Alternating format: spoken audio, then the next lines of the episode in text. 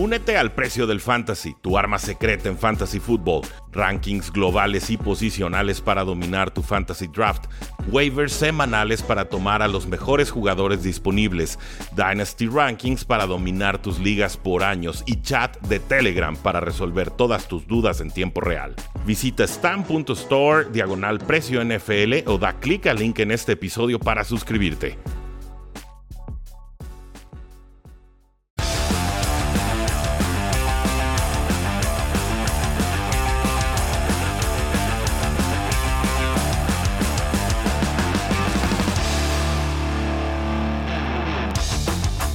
Saludos a todos, bienvenidos a un programa más de Cuarta y Gol, donde la NFL no termina y nosotros tampoco. Mi nombre es Rudy Jacinto, me encuentran en Twitter como arroba NFL. Nos acompaña Rodrigo Solórzano de Jets en Cuarta y Gol, como siempre, para discutir todo lo que está sucediendo en la National Football League. Y precisamente el día de hoy tuvimos un auténtico bombazo, y es que la liga ha decidido permitir el uso de un casco alternativo, o sea, un casco número 2 a lo largo de la temporada regular 2022 en adelante. Y esto, Rodrigo, podría permitir que una vez más veamos jerseys retro en la NFL.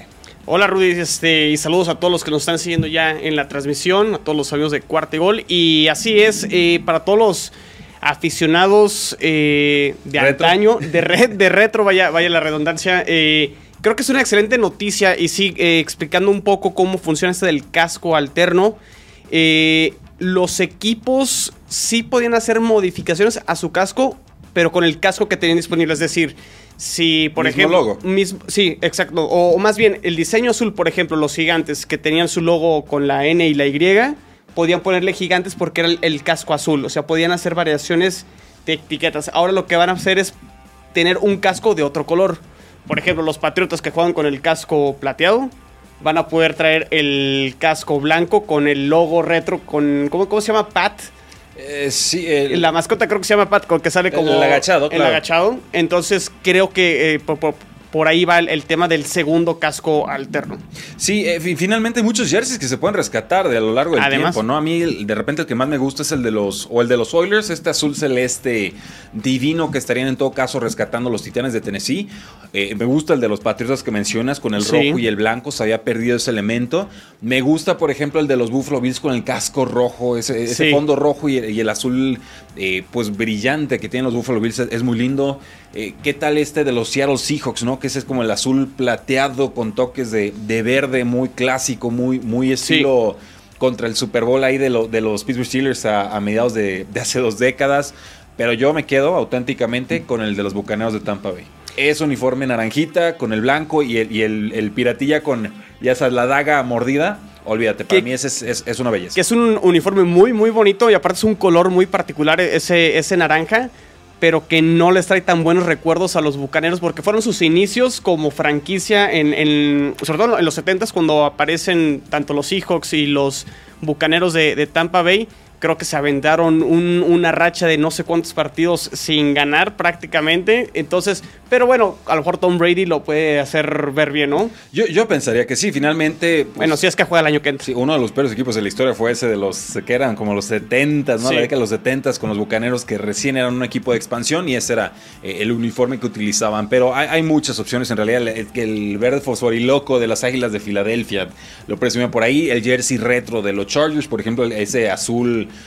eh, pues casi negro que usaba William Tomlinson. Ha- hay infinidad de opciones que se abren a partir de esta decisión de la NFL de permitir el uso de un segundo casco alternativo. Y en un principio, Rodrigo, no sé si recuerdas por qué cambió esta regla, porque se permitía en un principio. Eh, hubo, cuando empezó todo este tema de las conmociones, ¿no? Por ahí del, recuerdo, 2015, 2016, la NFL dice que solamente puedes utilizar un casco y era para ver o poder medir el impacto. Entonces, la propuesta, la idea de la NFL era, si estás usando más de un casco, quizás perdamos el control del tracking, de cómo Ok. los golpes están afectando a los, a los jugadores. Una explicación que sinceramente a mí en su momento no me llenó del todo y que sin embargo termina aplicándose.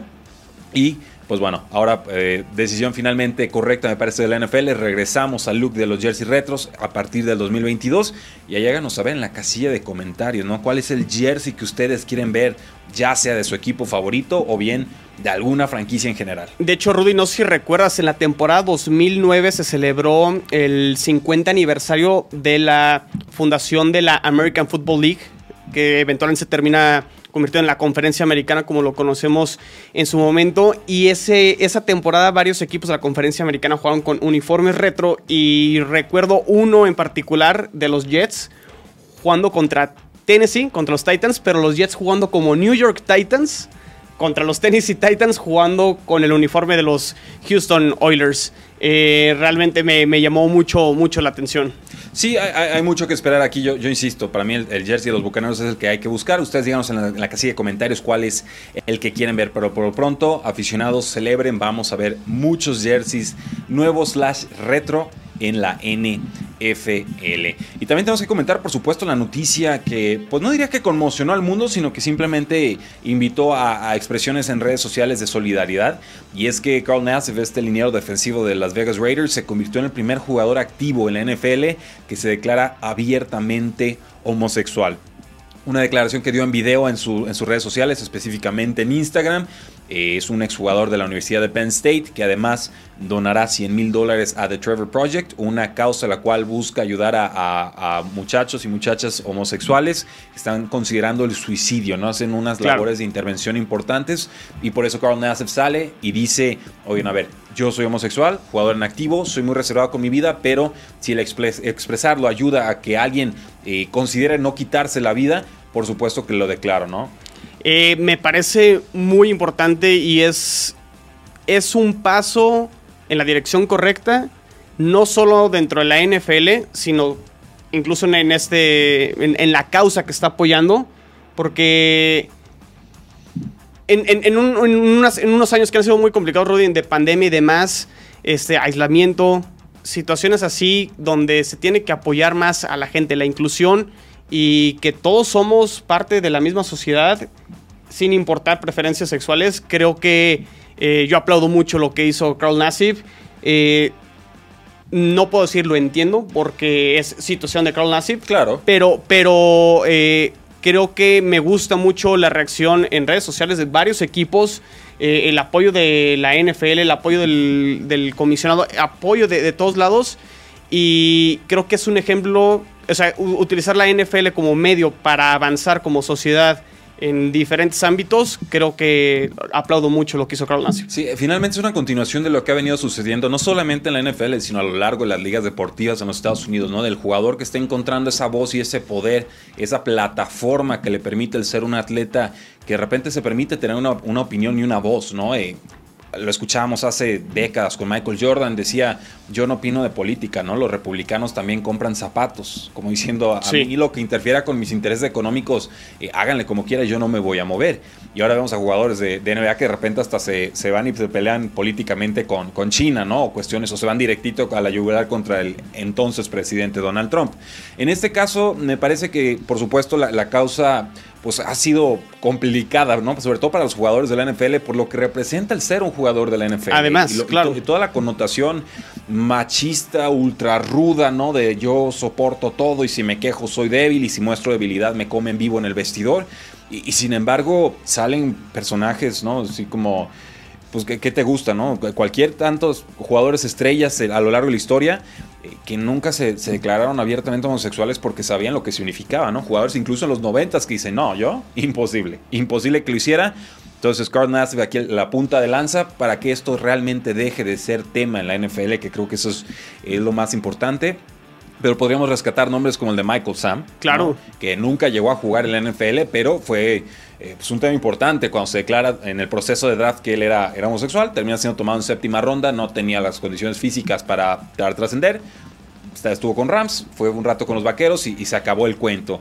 El mismo Aaron Hernández, en su vida nunca supimos que, era, homosexual, pero cómo se ha, ido desenmarañando esa historia y cómo esa misma homosexualidad le, provocaba desbalances sociales y psicomentales, ¿no? O sea, en, realmente eh, lo desequilibraba por completo, pero no, no el hecho de ser homosexual, sino cómo la sociedad reaccionaba ante eso.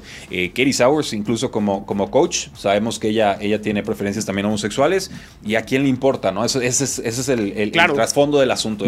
esto tiene que normalizarse, las preferencias de cada quien. Adelante, aquí lo importante es lo que producen dentro y fuera del campo y que puedan servir de ejemplo para gente, para alumnos, para estudiantes, para realmente jugadores eh, que quieran vivir y trascender. Y creo que ese es el mensaje de Carl Nassib y yo así lo rescato. Totalmente, totalmente de acuerdo con, contigo, Rudy. Normalizar y aceptar eh, que, es este, las preferencias de, de, cada persona y se tienen que respetar. O sea, aquí no se debe de juzgar, no se debe de etiquetar. etiquetar y. Darle me da risa en Facebook, sí los vi, ¿eh? Algunos de ustedes, este, tache, pero bueno. No. Eh, entonces, eh, bien, bien por Carl Nassib y vuelvo a comentar, es un paso hacia adelante pero falta mucho camino por recorrer todavía. Vaya que sí, gracias Armando Robledo Zúñiga que se está conectando, nos dice el reto de los pechos es lo mejor, de los mejores, por lo que dijimos en un bloque anterior. Y Lalo Alec nos dice saludos desde San Pedro, Pochutla, Oaxaca, con la bandera mexicana. Un fuerte abrazo desde Guadalajara. Felicidades con Nancy por su declaración y por supuesto a la sociedad que está recibiendo esta clase de noticias de formas muy distintas al Los jugadores de la NFL tienen hasta el 2 de julio para decidir no jugar en la temporada NFL 2021. Esto a raíz de que todavía existe, por supuesto, la pandemia de COVID-19. Los jugadores que sean de alto riesgo podrán seguir cobrando 350 mil dólares en, un desembolso jugadores que voluntariamente decían no jugar, pero no tengan alguna situación congénita una situación de salud eh, que, lo apremie, ¿no? que le haga de especial riesgo su participación en la liga, pues bueno, ellos recibirán 150 mil dólares. Son exactamente las mismas condiciones que estábamos viendo hace un off-season. Y bueno, aquí se combina, por supuesto, con este memo que manda la NFL a los equipos diciendo que si el 85% de sus jugadores están vacunados para, el, para la temporada regular, ellos pueden realizar entrenamientos y viajar de forma absolutamente normal. Sí, aquí eh, poniendo ahora como la, siguiente oferta, ¿no? Ya la NFL en el memorándum o en el comunicado que sacó la semana pasada, dando todas las opciones y todos los beneficios que tú como jugador de NFL vas a tener si te vacunas. Eh, obviamente también si no lo haces y quieres jugar la temporada, pues te tendrás que eh, alinear a ciertos lineamientos y restricciones. Muy pesados. Muy, muy difíciles. Y también creo que eh, con, esta, con este eh, anuncio, eh, pues también siguen respetando el hecho de que si, o sea, la pandemia aún existe. O sea, más allá de que estamos ahorita en un proceso de vacunación y las cosas han ido mejorando y, ciertos lugares o en ciertos países las cosas se han ido normalizando, por decirlo de, de alguna manera sigue estando el riesgo y a lo mejor respetan todavía que algún jugador diga yo no quiero jugar la, temporada y pues a lo mejor vuelven a, optar por no jugarla, cosa que sucedió con varios jugadores el año pasado, pero creo que no se van a presentar tantos jugadores como lo vimos eh, el año pasado. No, no va a haber tantas ausencias, pero que no se confíen, ¿eh? Por ahí hay una variante Delta que empieza en la India, que ya es la principal en, Inglaterra y que está creciendo exponencialmente en los Estados Unidos y esa es bastante, bastante más contagiosa. Entonces, esta es una, una invitación abierta que hacemos al pueblo para seguirse vacunando, no confiarse y, por supuesto, seguir respetando todas las normativas de distanciamiento social en, la medida de lo posible, porque hay que también regresar a un ritmo de vida relativamente normal. Pero aquí yo, yo también veo situaciones como la de Cole Beasley que dice, háganle como quieran, yo no me vacuno, yo no respeto lo que acordó la NFLPA con la NFL y si esto me cuesta el retiro, que me cueste el retiro. Hay, hay muchos que piensan como yo, pero no están tan avanzados en su carrera para decirlo y, expresarlo, ¿no? Así como poniéndose esa banderita de yo, soy, yo soy, el valentón, ¿no? sí, soy, soy, la víctima, ¿no? Soy el superamericano que va a, defender esta causa en la NFL que, en realidad, bueno, me parece una, postura triste, pero que finalmente tiene razón. Es su decisión. Es su decisión. Las consecuencias son las que dependen de los demás. Y la NFL está poniendo todos los lineamientos. Si ese es el camino A, si te vacunas. Si no te vacunas, si quieres jugar, aquí está el otro. Y también tienes la opción de no jugar la temporada. Así es. Entonces, bueno, veremos qué, termina decidiendo Cole Beasley. Vamos a una pausa comercial y regresamos a cuarto y gol. Regresamos a cuarta y gol, donde la NFL no termina y nosotros tampoco. Yo soy Rudy Jacinto, me acompaña Rodrigo Solórzano de Jets en cuarta y gol y es momento de platicar sobre esta subasta abierta que realizará la National Football League para encontrar nuevos anfitriones para el evento de scouteo, el famosísimo Scouting Combine a partir del 2023. Indianapolis ha tenido la sede del Scaring Combine desde los hace 34 años ya, o sea, desde que existe el evento ahí se ha, consolidado, eh, o eso creo por lo menos, porque antes se realizaban otro tipo de pruebas, pero ya Scaring Combine como tal, formalmente con ese nombre, 34 años en Indianapolis. Pues bueno, la NFL le está dando la oportunidad a los 32 equipos de la liga de hacer subastas, de hacer su oferta para llevarse estos eventos, que es un formato muy similar a lo que suele hacerse para eh, repartir los Super Bowls, ¿no? O sea, el mejor postor se lo lleva, por supuesto, con ciertos asegúnes como nuevo estadio o ciertos atractivos, pero finalmente, ¿qué te parece esta opción que abre la NFL de que el Scouting Combine no sea en Indianápolis?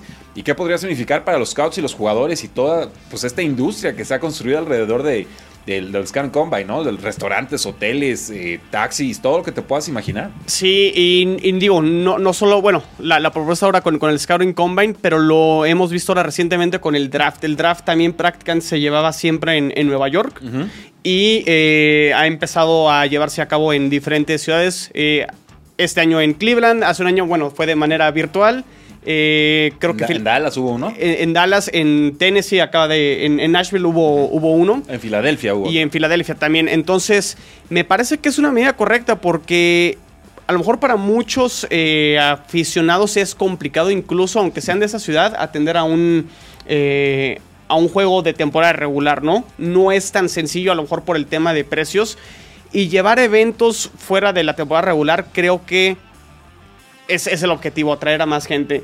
Eh, las condiciones en Indianápolis en febrero, pues es un lugar totalmente frío, pero a lo mejor llevarlos a, lugares, a lo mejor con, eh, no sé, ¿qué te gusta? Los Ángeles que acaba de estrenar su estadio, los Raiders que acaban de estrenar también eh, su estadio, llevar el Scouting Combine. los Osos de Chicago que van a cambiar de estadio. a, lo mejor también, a lo mejor también los Bills. Entonces me, parece una situación que, que me parece buena sobre todo para los aficionados y que se vayan familiarizando con los prospectos que van a llegar como novatos eh, en, ese año. Entonces a mí sí, sí me gusta la idea de, expandir y de, quitar que sea el Indianapolis la sede fija del Scouting Combine. Así es, bueno, también vamos a estar viendo eh, distintas ofertas para ser anfitriones del NFL Draft a partir del 2025 y hasta el 2028. Insisto, así es como se llevan normalmente las subastas para llevarse un partido de Super Bowl. Por ahí también sabemos que la NFL tiene interés en varias ciudades de Alemania para ser anfitriona de partidos en un futuro, según varios reportes. Eh, recuerden, la NFL ya estuvo en Alemania en algún momento, en cinco partidos consecutivos de 1990 a 1994 y no han regresado desde entonces, aunque por supuesto había equipos de la NFL Europe en la misma Alemania. Eh, esas franquicias estaban en, Colonia, en, en, Berlín, en Frankfurt, en Hamburgo, en Düsseldorf. Eran, eran sedes que finalmente han mantenido ese amor y ese cariño al fútbol americano y el plan de la NFL a estos momentos es que en 2022 haya dos partidos en Londres, uno en México, a ver si no la cumplen. Claro. Y el último sería en Alemania. Opciones de estadio, ¿qué tal Múnich? Eh, donde por supuesto juega el Bayern Múnich, podría ser Frankfurt, Berlín o Düsseldorf, como habíamos comentado. Eh, pues parte de, este proyecto de seguir expandiendo la NFL que llegue a más eh, Esto es de dinero. Es bueno, obvio, ¿no? Eh, te, fuiste por la romántica. Me fui por la romántica. ¿Qué crees que el deporte? Sí, pero bueno, son, son las dos. Obviamente es monetario. Eh, por eso hay un partido más de temporada regular también. Pero qué bueno que gente en Europa, la, realidad también es que en Europa ha crecido mucho el, tema de la NFL. y digo, eh, allá, allá los Jacksonville Jaguars son como el Madrid y el Barcelona combinados, ¿no? En Inglaterra parece, parece que habían ganado todos los Super Bowls desde que existe la, NFL. Y, les va mejor, ¿no? Prácticamente cuando juegan en, Londres pues, que... Nos da, gratis que pensaran que se iban a mudar, ¿no? Pero bueno, platicamos un poco más adelante. Pero el, a, mí sí me gusta. Creo que Alemania sería un, una muy buena sede. Los estadios están. Entonces creo que por esa parte no, no habría ningún problema. Y yo creo que es el inicio de ver más partidos internacionales por la parte monetaria. Pero, ¿quién dice en un futuro, Rudy? Y esto es eh, a, a título personal, donde a lo mejor con este juego 17 donde se expandió, eventualmente la mayoría de los equipos en temporada regular pudieran tener un partido internacional. Podría ser, podría ser y sería muy atractivo realmente. Hay muchas opciones de, de estadios de sedes y demás. Se habla de que de repente todos los equipos tengan que ir por lo menos a un país para jugar un partido cada temporada, ¿no? O sea, mandas uno a China, mandas otro a la India, mandas otro a Brasil y ya lleganle como puedan. Eso, eso sería una propuesta muy, muy a futuro. Por lo pronto, la NFL Claro. dice el próximo paso, la próxima frontera a conquistar es Alemania. Y hablando de fronteras y espacios y demás, los Buffalo Bills están buscando una nueva ubicación para estadios. Se está hablando por ahí de, de un nuevo estadio a las afueras ¿no? de Orchard Park. Eh, han estado en Highmark Sta- Stadium por muchos, muchos años, aunque ha tenido muchos nombres ese, ese estadio. Ahí se han mantenido desde 1973, pero esto podría cambiar próximamente. Obviamente Downtown Buffalo tiene una fuerte consideración para, la, para efectos de, de esta nueva construcción. Y, recordar que el, arrendamiento que tienen los Buffalo Bills como franquicia con el estadio es hasta 2023. Sin embargo, se cree que estas obras de nuevo estadio tardarían de 3 a 5 temporadas. ¿Cómo lo ves? Eh, muy bien, qué, qué bueno por, por Buffalo, por los Bills, porque es un, un- un equipo de mucha tradición. Eh, son de estos equipos, tanto Green Bay y los Bills, que son de ciudades pequeñas, eh, pero que tienen mucho, mucho arraigo en cuanto a su afición y mucha, mucha tradición. Y no olvidemos, Rudy, antes de la llegada de Sean McDermott, eh, digo, los Bills tardaron 17 años en regresar a los playoffs y hubo... Y fue gracias a los Bengals. Y, y gracias a los Bengals que le terminan ganando a. Baltimore, ¿no? En, En en- esa jugada de- Y que celebran en el vestidor. Cuarta y 50 para touchdown en el último segundo. Que están viéndolo en la tele y, y celebran al final. Eh, a lo que iba es que antes de que regresaran los Bills a los playoffs y que vo- volvieran a ser eh, un equipo protagonista, hubo partidos que los estuvieron jugando en Toronto, no sé si te acuerdas. eh, Algunos. Algunos con la posibilidad de llevarse al equipo incluso a Canadá. Pero eso era cuando los Buffalo Bills están muy alicaídos. Muy- exactamente. Eh, entonces a lo que voy ya. Lo bueno es que hay estabilidad y hay certeza de que al- eh, en caso de moverse del, del estadio en el cual actualmente juegan, mm, mejor conocido como el Ralph Wilson, es el, el estadio, digo, ha cambiado de nombre 20 mil veces. Pero que se queden en Búfalo creo que es lo más importante. Ya si es en el centro de Búfalo o si es ahí prácticamente cerca de donde está el estadio actual, eh, no, no le eh, vería mayor problema. Ahora sí que ya vean cuál es el costo-beneficio de hacerlo donde ellos consideren. Eh, van a usar una firma de Jerry Jones. Una, han contratado a Legends Hospitality Group, que venderá patrocinios y asientos premiums con esta planeación global Legends que han estado ofreciendo a los dueños de, la franquicia. Esta organización de Legends este, tiene de codueño tanto a Jerry Jones de los Vaqueros de Dallas como a Yankee Global Enterprises y han sido claves para poder detonar ese, ese capital y esa inversión inicial en lugares como el ATT Stadium y el SoFi Stadium, entre algunos otros. Eh, los Osos de Chicago también están en momentos turbulentos y no es solamente porque Matt Nagy dijo que Andy Dalton va a ser su quarterback titular en detrimento de Justin Fields, qué tragedia, sino porque podrían estar a la venta. Hay discusiones internas porque, según Jim O'Donnell del Daily Herald en Chicago, pues esta, esta posible venta se debería a que hay pleitos internos en la familia y presiones para que se realice una venta a la de ya. Esta eh, dueña, ¿no? Virginia Alas McCaskey, pues tiene 98 años, ya están obviamente pensando en planes de, de sucesión. Los Osos fueron fundados en su momento por George Alas y el equipo lo administró él hasta 1983. Ahí lo hereda eh, Virginia Alas y ahora, pues por supuesto, están viendo qué es lo que tiene que suceder. Los Osos tienen un valor de 3.5 mil millones de dólares y esto sería una muy buena ganancia si deciden vender porque en su momento solamente pagaron 100 dólares. Eso costó fundar a los Osos de Chicago. Eh, pues estamos hablando de los equipos. El equipo más viejo eh, de, de- de- de la, de la NFL. Un equipo con mucha historia, con, eh, con a lo mejor el presente no tan bueno, pero muy, muy, muy importante dentro de la historia de, la NFL. Cuando un equipo no tiene estabilidad, empezando con los dueños, las cosas por lo generalmente se permean hacia abajo y las cosas no, no van del todo bien, ¿no? Entonces yo creo que el tema, un- una por la cuestión obvia, obvias de, edad ya de, de Virginia Halas, pues es momento de hacer eh, paso yo creo que a, nuevos eh, dueños. Eh, interesante ver quién, quiénes podrían ser este, los que adquieran a los Osos de, de Chicago.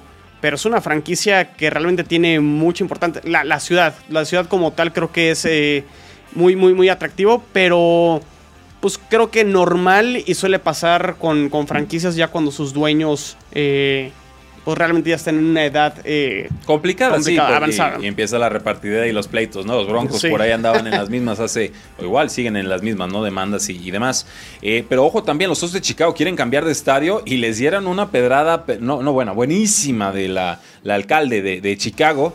Eh, verdaderamente dolorosa y, y en el punto incisivo. Se quieren salir los Osos de Chicago de Soldier Field, están buscando opciones para una nueva construcción y les contesta, creo que es la alcaldesa. Como alguien que tiene boletos para toda la temporada y fan de los Osos de Chicago por mucho tiempo, estoy comprometida con mantener a la ciudad de Chicago o el equipo de Chicago como nuestro equipo de fútbol americano, dijo Lightfoot. Y como la mayoría de los fans de los Osos de Chicago, queremos que la organización se enfoque en poner un equipo ganador en el campo, finalmente ganarle a los Packers y ser relevantes después de octubre. Todo lo demás es ruido. Punto. Suelta micrófono, se acabó. y se va. Pues sí, al, al final de cuentas para los aficionados lo más importante es eh, que el equipo ande bien, no les importa si juegan en Soldier Field, si juegan en Wrigley Field, si juegan en el estadio de los White Sox. O en la luna. O en la luna, no, no les importa. Y sí, le quieren ganar a, a Green Bay. Eh, es una opinión un poco más como aficionado que Sí, realmente uh, sí. este de las cosas que realmente puedan suceder. Eh, Soldier Field es uno de los estadios más No Eh, digas míticos, porque ya se quedó bien viejito. ah, bueno, pero es no, yo ahí creo te que va, sí. ahí te va. El estadio lo construyeron en 1924. Claro. Tiene 61.500 asientos y limitaciones de espacio muy importantes. No hay forma viable, razonable, financieramente hablando, de expandirlo por mucho. Se propuso en su momento, en 2004, una expansión de una re- reestructura del estadio y hubiera costado 690 millones de dólares, según el Chicago Tribune. Y yo creo que si hablamos de que casi 20 años después quieren hacer lo mismo, debe de haber subido eh, el costo. Entonces, sí me parece razonable que piensen los, la franquicia y los osos en, moverse. El tema es que están buscando un terreno, un- una propiedad ahí en, ni siquiera es propiedad, es literalmente un lote en Arlington Heights. Y pues bueno, no hay garantías de que la consigan. Los dueños Churchill Downs Inc. han dicho que tienen múltiples ofertas por la propiedad y que van a evaluar qué es lo que más le conviene a la zona para efectos de, su desarrollo a, a mediano y largo plazo, no solamente quién ofrece más dinero. Y creo que ahí es donde los osos podrían tener la de perder. Y, el tema luego con las renovaciones de estadios es mucha, en gran parte también por los lineamientos que la NFL ya exige a los equipos de que los estadios cumplan con ciertos requisitos. Lo acabamos de vivir recientemente con los Chargers, que no logran, eh, no logran hacer un nuevo estadio dentro de San Diego, terminan yéndose a Los Ángeles. Un, un movimiento que a mí no me ha terminado de convencer. Creo que los Chargers no han terminado de tener identidad en, en Los Ángeles. Y lo que sucedió recientemente con los Raiders ahora que... Cambian de, sí, sí, de Oakland a Las Vegas. y, y siempre la construcción de un estadio, sea del equipo que sea, del deporte que sea, pues se, se mete el gobierno, se mete el ayuntamiento, se meten los dueños y todo mundo... Y se meten los aficionados de la ciudad que se quedan sin equipo a llorar en su closet. Es la realidad. Es la realidad, es triste el asunto, pero bueno, ¿qué creen que usted- ustedes que suceda con este Soldier Field? ¿Se quedan, se van, van a construir? Habrá más declaraciones de esta alcaldesa que no tiene pelos en la lengua. Eh, descubran el próximo episodio. Solo si nos dice Bob Sanz, creo que los Cardinals son el equipo más antiguo, ¿no? Y sí tiene razón. Los Arizona Cardinals fueron fundados en 1898, hace 123 años. Eh, sí, así es. Y los Green Bay Packers fueron fundados en 1919. Así que hasta en eso los Packers le ganan a, A los los Osos Osos. de Chicago. Vamos a una pausa y regresamos a gol.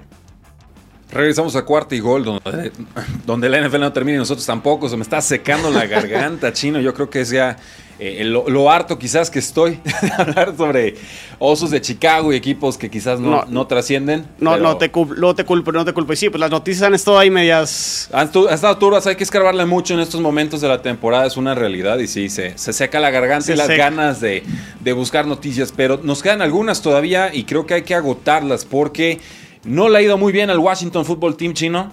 No le ha ido muy bien, chino es el apodo de Rodrigo, para los que no saben, y es que trataron de registrar el nombre Washington Football Team y les dijeron no. Y qué bueno, porque a mí no me gusta, no hay identidad. No o hay sea, nada. ok, en- entiendo que, que, fuera un nombre temporal por toda la situación que sucedió hace un año con el nombre de Redskins y ya sabemos eh, lo que sucedió con ese nombre, que obviamente por temas... ¿Qué sucedió con ese nombre, no? Así de, aparte de que provocó rechazo casi mundial y, dijo el dueño nunca lo voy a cambiar y lo tuvo que cambiar a regañadientes. No, pues, o sea, realmente es este hacer énfasis hacia la gente de, color y decir piel, piel roja cuando despectivamente. despectivamente. Entonces, eh, se viene una serie de quejas y demás y obligan y orillan a, a la hora ya Washington Football Team y en este caso a su dueño eh, Dan Snyder a retirar el nombre. Y eso llevó, eh, tuvo muchas consecuencias, sobre todo con el tema de marketing. O sea, toda, toda la ropa, calzado, etcétera, todo lo que llevara el nombre anterior, pues obviamente eso ya no se podía vender. Y bueno, pues sale el nombre de Washington Football Team como un nombre temporal y el equipo termina jugando sin el logo. Y, funciona, me parece que el nombre funciona y hasta provoca un poco de mofa slash risa slash solidaridad. Pero no puede ser tu nombre para siempre. No, así, y, digo, y hasta a tono de broma, pues cuando abrevias el WFT, pues en inglés. Casi. Casi. Es un insulto. Es casi es un insulto, ¿no?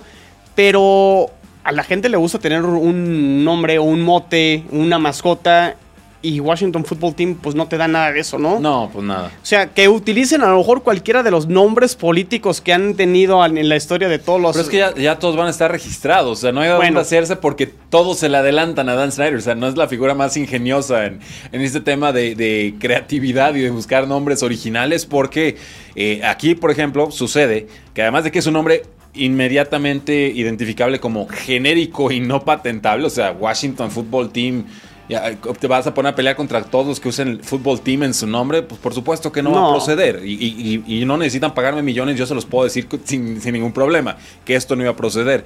Pero aparte hay alguien que trató de registrar el nombre antes que ellos y está así como, le dicen como el squatting de nombre. Entonces le ganó el golpe por completo al Washington Football Team y entonces podríamos esperar más pronto que tarde otro cambio de nombre. Ahora sí, lo prometido es deuda, tendrá que tener otro nombre esta, esta franquicia de Washington. Pero aprovechando que hablamos de estadios y demás, el Washington Football Team con el dueño Dan Snyder le dijo a TMZ que están en proceso de construir un nuevo estadio para 2027 y hay opciones interesantes, chino. Muchas de ellas, por ejemplo, eh, creo que la más viable, según lo que sabemos hasta el momento, sería Virginia, donde ya es legal realizar apuestas deportivas y le podría garantizar al Washington Football Team pues tener literalmente un casino en estadio. Eso, eso sería muy atractivo.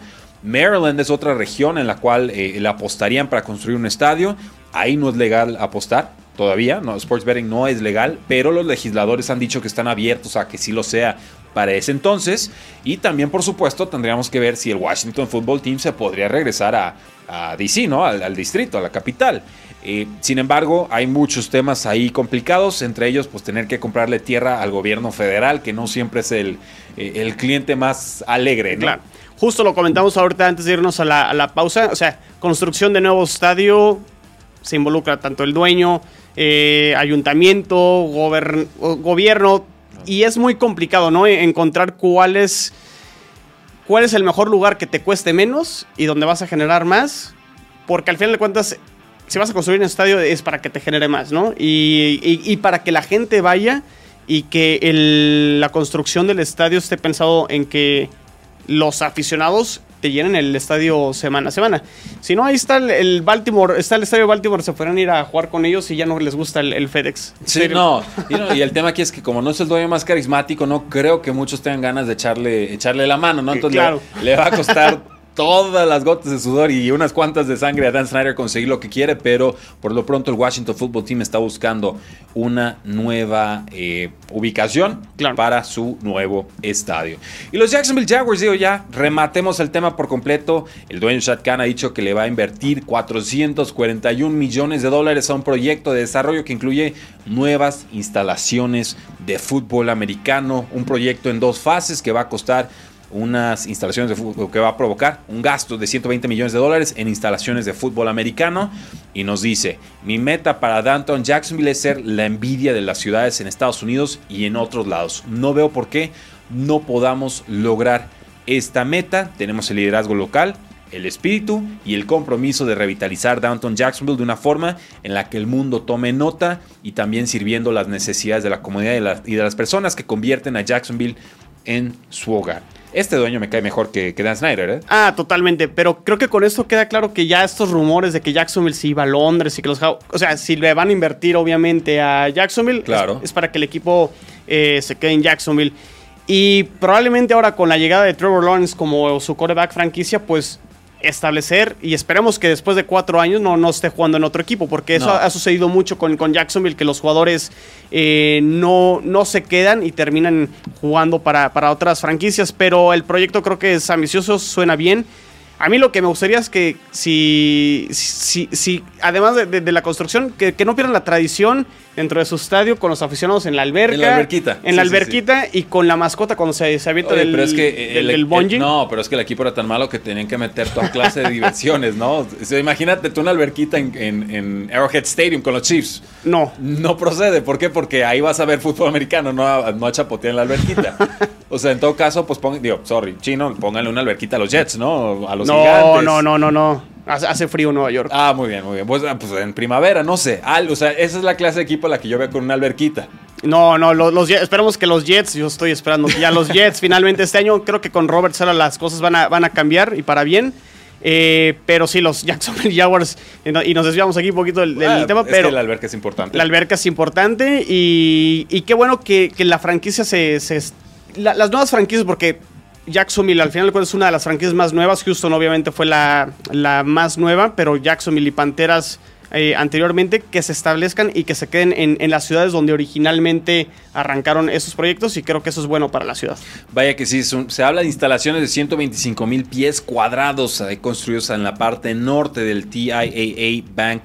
Eh, field podría tener locker rooms, salas de juntas, zonas de entrenamiento, instalaciones médicas por supuesto y pesas, podría haber zonas de públicas, para, para, que la gente camine y, ande, baños por supuesto, eh, concession stands, o sea, locales, y una tienda de, eh, del equipo. Habría también dos campos de fútbol americano bastante grandes de pasto y unas instalaciones cerradas también para que puedan practicar los Jacksonville Jaguars cuando haya temas de, de mal clima. Y por ahí se habla incluso de un Four Seasons Hotel. O sea, el proyecto va con todo y los Jacksonville Jaguars llegaron para quedarse. Vamos a una pausa y regresamos a Cuartigol.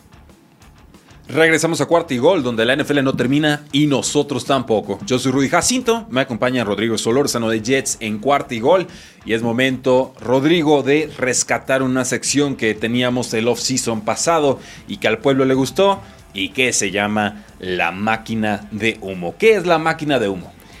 Ver si nos están vendiendo humo literal, es decir, eh, una noticia que realmente no es verdad o que realmente no va a suceder, o realmente comprar la noticia como algo que sí puede prosperar y que, que lo compramos realmente como eh, algo cierto o algo verdad. Tal cual, la NFL, no la NFL, los medios alrededor de la NFL muchas veces se especializan en inventar noticias, ¿no? Claro. El amigo del primo del sobrino del balbero de la tía de la amiga me dijo que Tom Brady y entonces tiramos la noticia y con los retweets se vuelve súper viral, ¿no? Y entonces aquí tratamos de desmenuzar o descubrir si realmente lo que se dice es real o si efectivamente es puro humo. Ayúdenos pueblo ahí con los comentarios, ustedes también ayúdenos a descifrar si las próximas noticias que vamos a mencionar son reales o si son puro humo. Puro, puro humo. Vamos con la reacción de Tom Brady cuando el GM de Bucaneros dijo que podía jugar hasta los 50 años. Y cito, dijo Tom Brady, hasta para mí, eso es mucho tiempo. ¿Cierto o falso? Brady jugará hasta los 50. Si me hubieras preguntado hace un año, Rudy, te diría no. Yo veo a Tom Brady jugar año tras año y... O sea, no se va a retirar nunca. O sea, parece que nunca se va a retirar. No, pero, pero, esto es sumo, chino. No, no va a jugar hasta los 50. no, yo, obvio, no va a jugar hasta los 50. Pero digo, yo cuando tenía como 37, 38 dije, yo no... O sea, a los 40 no lo veo. Ahorita a los 45... Le faltan dos. Le faltan dos, pues lo podría ver, pero no, a los 50 obviamente ya es, es demasiado, demasiado humo. Participa el público, dice Trillo Márquez, máquina de humo. Zach Wilson es buen quarterback. Va a ser, va a ser buen coreback. Va a Ah, ser bueno. buen coreback. Bueno, bueno, yo, yo, yo no me atrevo a, a determinar a ello, yo me retiro de esa, de esa pugna, yo le deseo todo lo mejor, simplemente yo, yo ya expresé mis dudas al respecto. Co- Corebacks novatos es complicado. Así es, es bastante, bastante complicado. Vamos con Bill Belichick. Le preguntaron si felicitó a Tom Brady por haber ganado el Super Bowl y su respuesta fue: Mantendré esas conversaciones privadas entre yo y las personas involucradas. Aprecio la pregunta. Siguiente. Nos, nos vamos a enfocar en Cincinnati. Nos vamos a enfocar Sí, en sí. Cincinnati, ¿no? On to, on to Cincinnati, On to Cincinnati, ¿no? Y entonces te pregunto: ¿compras o vendes que Bill Belichick felicitó a Tom Brady? Yo creo que sí lo felicito. Yo creo que no. ¿Tú, que, tú Yo crees que creo no? que no.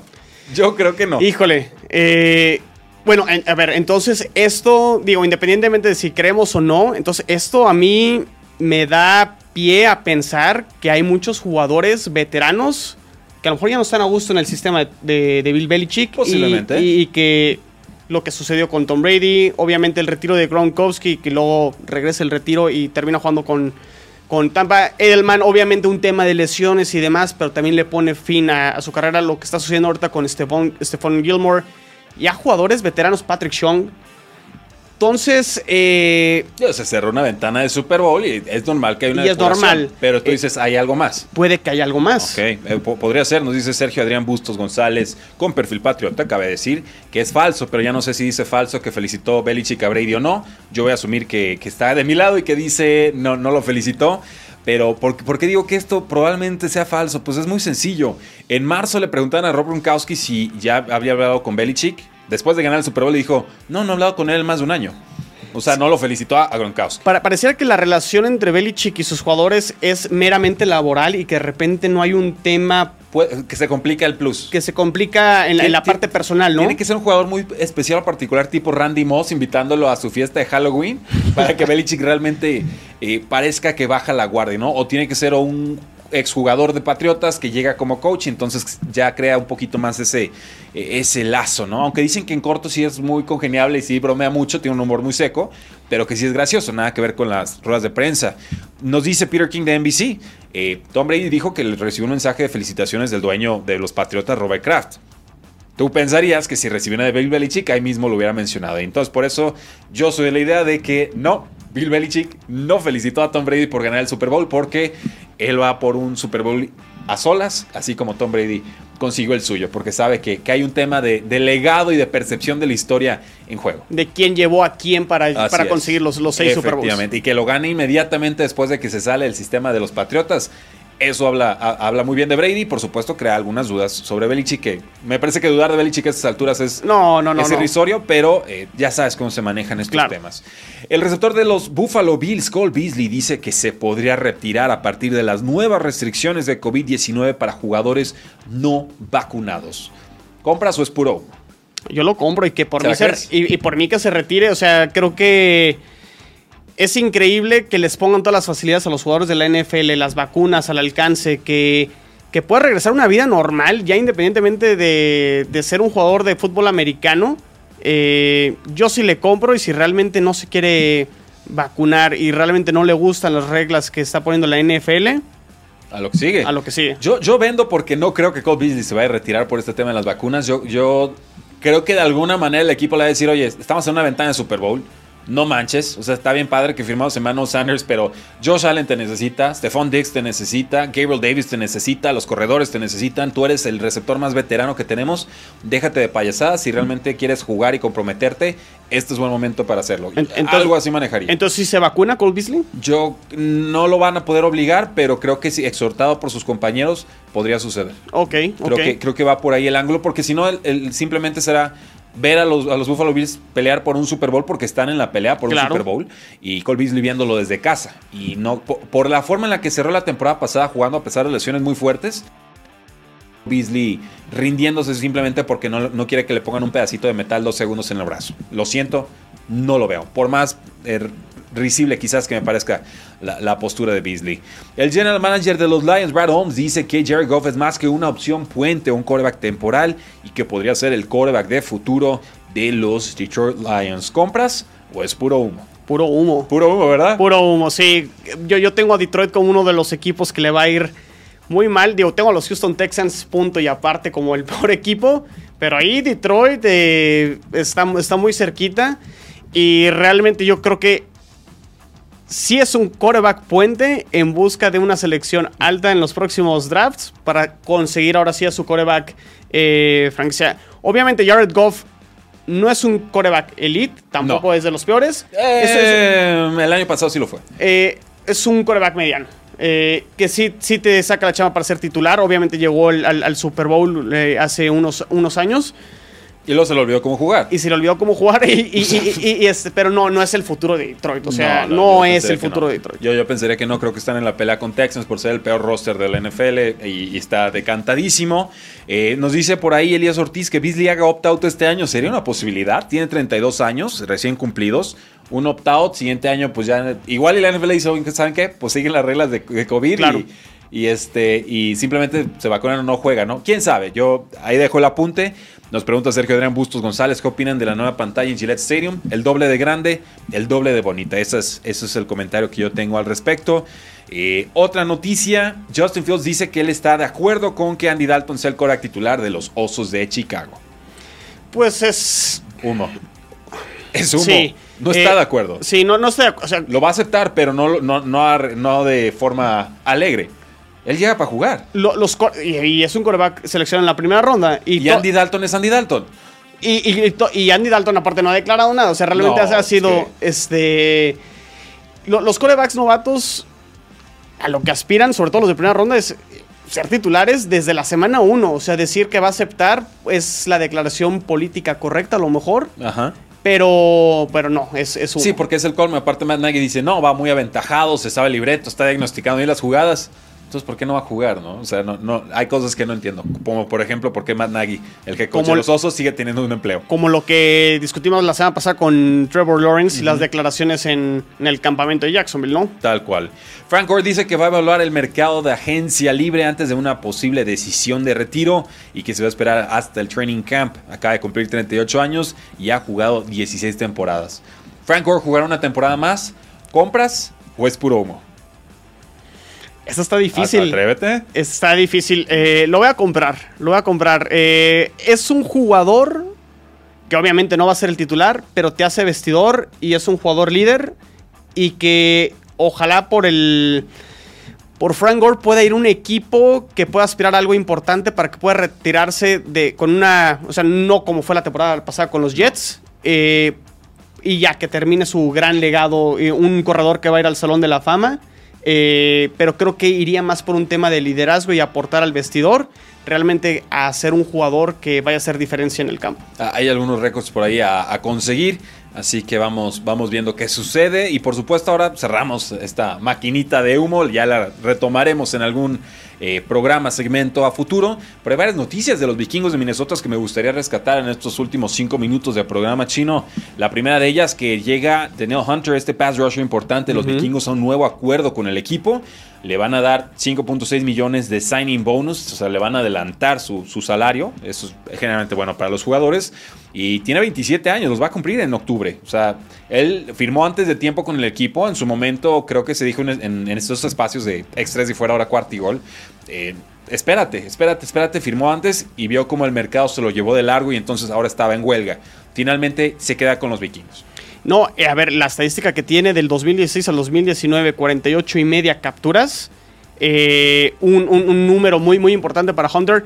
No juega la temporada 2020 por un tema de, de lesión en el, en el cuello. Entonces, si regresa al nivel del 2016-2019 y puede producir cerca de lo que hizo en, en esos 3, 4 años, eh, creo que es un buen movimiento por parte de los vikingos.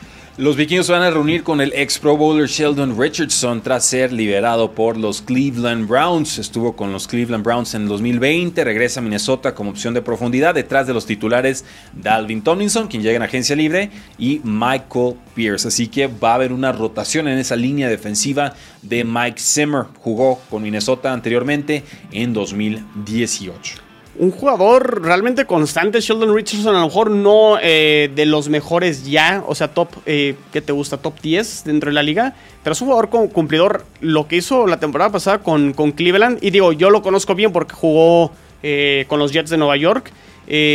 Me parece que agregar siempre profundidad en las trincheras siempre será un buen movimiento. Me parece que sí. Los vikingos llegaron a un acuerdo con el ex cornerback de los Kansas City Chiefs, Bashad Breland, de 29 años, quien empezó con el Washington, ex, bueno, ahora Football Team. no cerramos el nombre anterior. Eh, durante cuatro temporadas, 2018 la pasa con los Packers y las últimas dos campañas con los Kansas City Chiefs, incluyendo ese año de campeonato en 2019. Su carrera incluye, estoy viendo aquí, bueno, en la temporada pasada, 11 partidos de temporada regular, dos intercepciones, 9 pases defendidos, un fumble forzado y un fumble recuperado. En 94 partidos, incluyendo 88 titularidades, 14 intercepciones, 81 pases defendidos, 8 fumbles forzados y 6 fumbles recuperados. Son bastantes buenos números para un veterano que perfectamente te cubre la posición de cornerback número 2. De repente me, parece extraño que Breland dure tanto en las agencias libres porque me parece un jugador adecuado. Y aquí lo interesante es, bueno, tienen a Peterson y tienen a Harrison Smith, eh, Jeff Gladney, Cameron Dancer. O sea, creo que están cubiertos bien los vikingos en la posición de cornerback.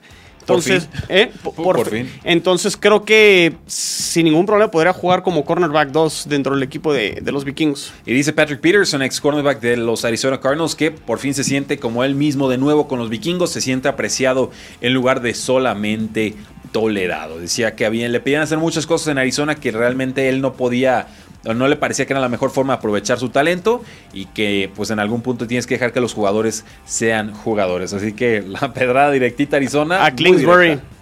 sí, compañía, por supuesto. el novato de los vikingos, el no tackle Jalen Twyman, le dispararon cuatro veces, pobrecito, pero se espera que tenga una recuperación completa. Eh, fueron eh, disparos superficiales, ¿no? O sea, que de entrada por salida, dice Rosenhaus. Eh, todos los, disparos son superficiales cuando no se los tiran a uno, ¿verdad? Sí, sí, sí. Pero bueno, dice, está dentro de un vehículo, está visitando a su tía en Washington, D.C. Le dieron en el brazo, en la pierna, en el glúteo y en el hombro. O sea, lugar equivocado, tiempo equivocado siempre que estamos en el off-season y sobre todo después del mini camp y antes del training camp, que por ejemplo son seis semanas donde no hay mucha actividad, siempre este tipo de noticias son las que terminan eh, saliendo, Rudy. Digo, no, no nos gusta leer y dar estas noticias. Esperamos que se recupere pronto eh, y que no haya ya está confirmado, se recupera al, al 100, no requiere ninguna clase de operación y bueno, importante para un jugador que fue seleccionado en sexta ronda de este draft, ¿no? O sea, finalmente no el nombre más trascendente, pero pues sí de las circunstancias más pesaditas que me ha tocado ver en, noticias y yo hago esto desde el 2014. Entonces, qué bueno que Twyman se va a poder recuperar y le deseamos el mayor de los éxitos con los vikingos de Minnesota. También le deseamos el mayor de los éxitos a todos los que nos escucharon el día de hoy en Facebook Live, en YouTube Live, a nuestro operador, por supuesto, Daniel, en JC Medios, a Chino y al resto de la pandilla, porque la NFL no termina y nosotros tampoco. Cuarto y gol.